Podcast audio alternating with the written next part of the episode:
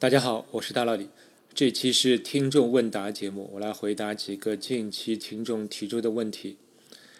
有一位听众提到这样一个问题，提到分数有理数集是可数集，那么正有理数和正整数能够一一对应，它是怎么排序的？这是一个很好的问题啊。就是我们知道这个可数集，它们都是互相之间的无穷基数，其实是等式的，就是说它们互相之间都能建立一一对应。而可数集给我们的一个直观的感受，就是它们是可以一个个分开来的，一个一个罗列起来排成一定的顺序的。那么有理数。当然是可数集了，那么它也就必然能够与正整数，也就是自然数建立一一对应。那么怎么建立这个对应呢？当然就是要想办法把有理数排成一行，按照某种规则排成一行，而且不能有重复，也不能有遗漏。那有理数的话，我们当然是把它写成分数形式是更好处理的，就是。肯定要比小数好处理吧，对吧？小数这个小数点后面的位数太多了，它情况太复杂了。如果我们把有理数写成分数情况的话，那么它其实也就是一个分子一个分母。那么你就能够想到，我可以把这个分子分母当它们总体上是从小到大的顺序进行排列，对吧？因为向大是没有止境的，但是向小的方向。它是有有尽头的，就分子加分母，你至少得是一吧。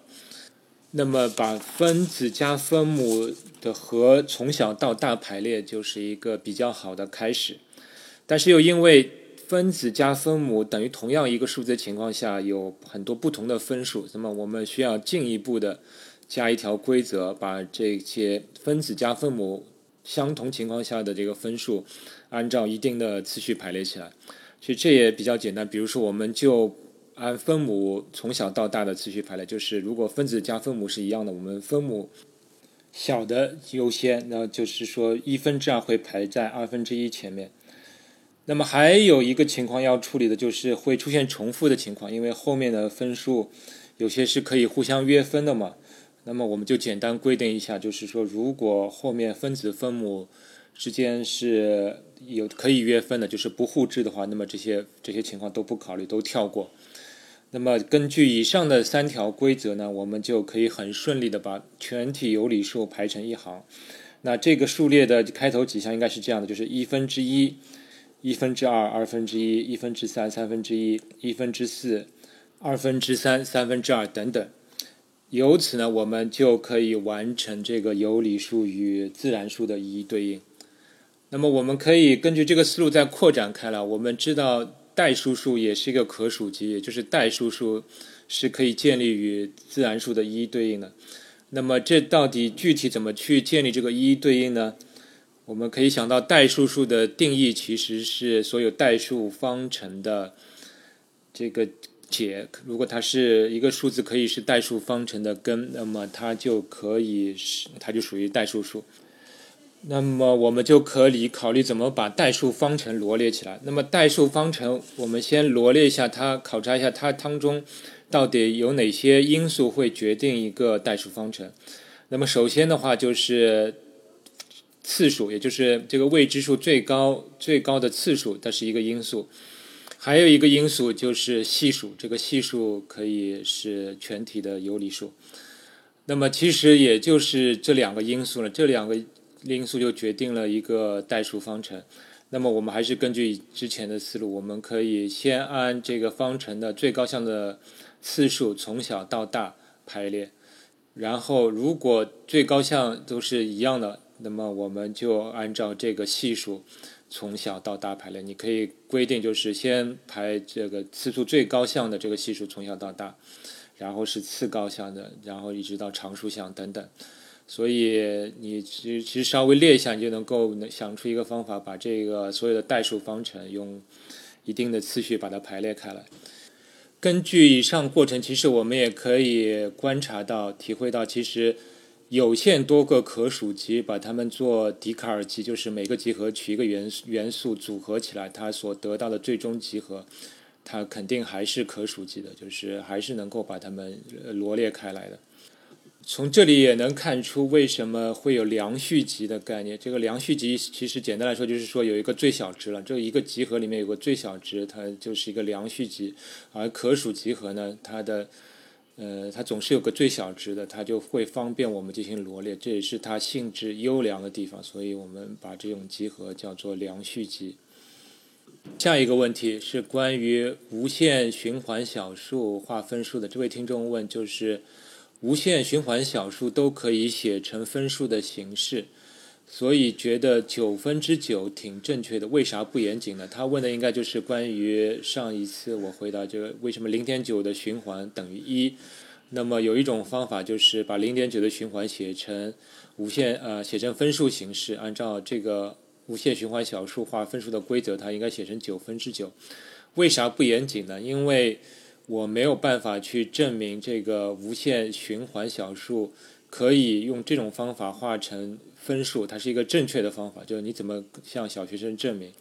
如果你一定要让我证明的话，我也许还是会要求助这个等比数列求和了。但是这一下子就跳到这个高中的数学知识了，所以我没办法向小学生解释清楚为什么无限循环小数是可以用这种方法化成分数。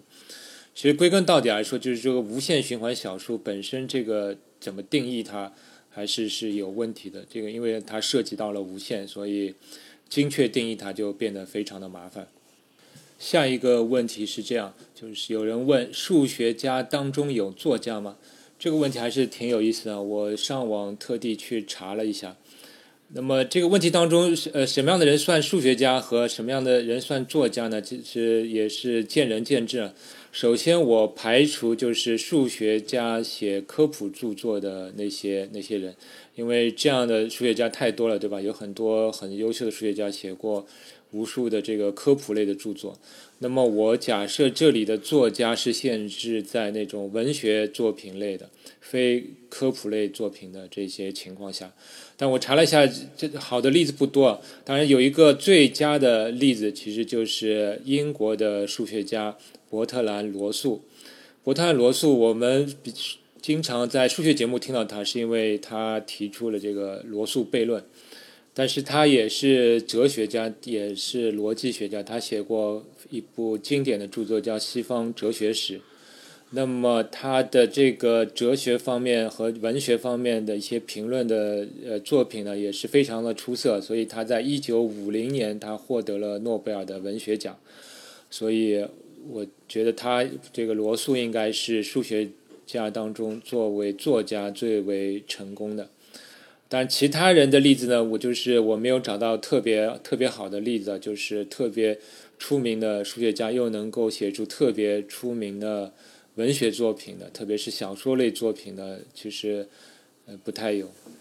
倒是发现有一些数学家，他写过一些诗集吧，比如说国外的有那个勒贝格，然后我最近呢，其实读了这个邱成桐先生邱老的这自传，叫《我的几何人生》。在这本书的末尾呢，其实也附了呃邱老的一些呃诗集，还是就是有关中国古代历史的一些呃短篇的诗，或者叫古文吧。也是蛮有意思的，我推荐大家看看，可以看得出邱纯同邱老先生对中国古代历史的研究还是非常的透彻，了解的非常的精深。最后一个问题，有人问，在第三季第二十五期节目开头时提到的奇怪的编程语言是怎么回事？那位听众提呃说到的这期节目呢，应该是关于康托配对函数那期节目。那期节目的开头，我提到了一种奇怪的编程语言，它就是只有整数，只有自然数变量，或者这个叫数据类型，而且只有加法和乘法，没有其他的那个任何的运算方法或者数据结构。那么这种编程语言是什么编程语言呢？其实很多听众也猜到了，其实就是图灵机的编程语言。图灵机是当初图灵的提出的，其实是一个思想实验，这是他假想中的一个运算的模型，但是没想到真的是有人把它实现了，就是说我们可以对图灵机来进行编程。但是因为图灵机的这个结构是非常简陋的，所以你要给它用高级语言给它直接编程是非常困难的。它其实就是一个读写头在一条纸带上走嘛，而且我的这种编程语言里面，它这个读写头只能只能写出一种符号，就是一。然后要么就是没有符号，就是空白；要么要么是空白，要么是一，只有两种符号。所以这种图灵机，我节目也呃之前也提过，其实就叫这个忙碌海狸。忙碌海狸图灵机是两色的图灵机。那它对用这种图灵机，你可以想象到，它要做一些真正有意义的事情，确实是非常困难的，不管是加法、乘法。和稍微任何复杂的一些算法，其实都是非常困难，所以也不奇怪了。这种编程语言确实是非常的简陋。但是为什么要用这个图灵机来编程呢？呃，其实有一个原因嘛，就是我们如果可以把用这个图灵机编出一个有意义的这个数学命题，比如说我之前提到，它图灵机可以对那个哥德巴赫猜想进行验证，其实。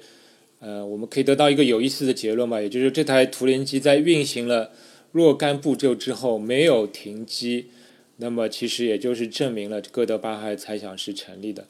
只是这个步骤，这个步骤是呃多少步骤呢？这个步骤是一个不可计算数，叫忙碌海狸函数来决定的。呃，但这个数字是非常非常大，但我们所能知道就是非常非常大，这很遗憾，而且是。不可计算的，就是非常难以确定具体的值啊。那么这个忙碌海狸函数呢，它的大小其实是取决于这个图灵机的状态数。这个图灵机的状态数其实有点像我们一般语言中的这个内存变量，就是说，呃，如果我们编程中有个 if 判断的话，那么其实就是根据内存中某一个位置的状态来改变这个机器的运行流程。那么图灵机的这个状态数就有点像内存变量。那么忙碌海狸函数呢，就是与这个内存呃，就这个状态数是相关的。这个状态数增大，这个忙碌海狸函数就是飞速的在增大。目前我们只能确定大概是比比五以下，就是五个状态以下的图灵机，它所能呃停机的最大值的这个步数是确定的。啊，超过 B B 五的这个数字就就超 B B 六、B B 七，这个就是非常。难以呃，就太大了，根本难以想象的大，而且是不可计算数。但是呢，用这种图灵机语言编程呢，它的一个乐趣就是说，你怎么能够用尽量少的代码，或者说目标是尽量少的状态数，去编码一个有意义的数学问题，就是有点像呃，就是 code golf，就是用最少的代码来编出你的程序。你的目标是用最少的状态，所以你在编程的时候，你根本不需要去考虑编程的效率啊！你可以用最慢的代码，但是你可以一定要用尽量少的变量来完成你的编程目的。这是一个蛮有意思的这个编程题啊，就是在有些正常的语言当中，你的这个逻辑是肯定是太慢了，它根本没有效率。但是在图灵机编程里面，你根本不需要考虑。程序执行的快慢，因为图灵机可能执行一个十加二十这样的程序，都可能要跑个好几分钟，都有可能的。所以这是你编程中的一个乐趣吧？你的目标就变了，你的目标是尽量短，而且状态数少。而这个状态数少呢，有时候又是非常的难以达到的，因为比如说你只是一个赋值的语句吧，如果你要让一个变量等于一百，那对图灵机来说。这是相当麻烦的一件事情，它其实是要在这个纸袋上写出连续一百个一，那么才能确认这个变量有一百，达到这样一个状态。所以，呃，可以给大家一个思考题吧。如果说我请你写一个图灵机，它的起始状态是一个空白纸袋，然后我希望这个终止状态是这个纸袋上有连续一百个一。你怎么去编写这个图灵机的指令？而且要求是能够停机啊，就恰好一百个一，然后机器是停下来了。你不能说机器无限制的运行下去。那么你想想看，你怎么能够编写这个图灵机的指令？虽然这个要求听上去非常简单，但是你会发现，还真的还真的是不是很好写。所以欢迎大家自己来体验一下。那么今天的问答节目就到这里了，我还是非常欢迎大家给我提出更多的问题，我们下期再见。科学声音。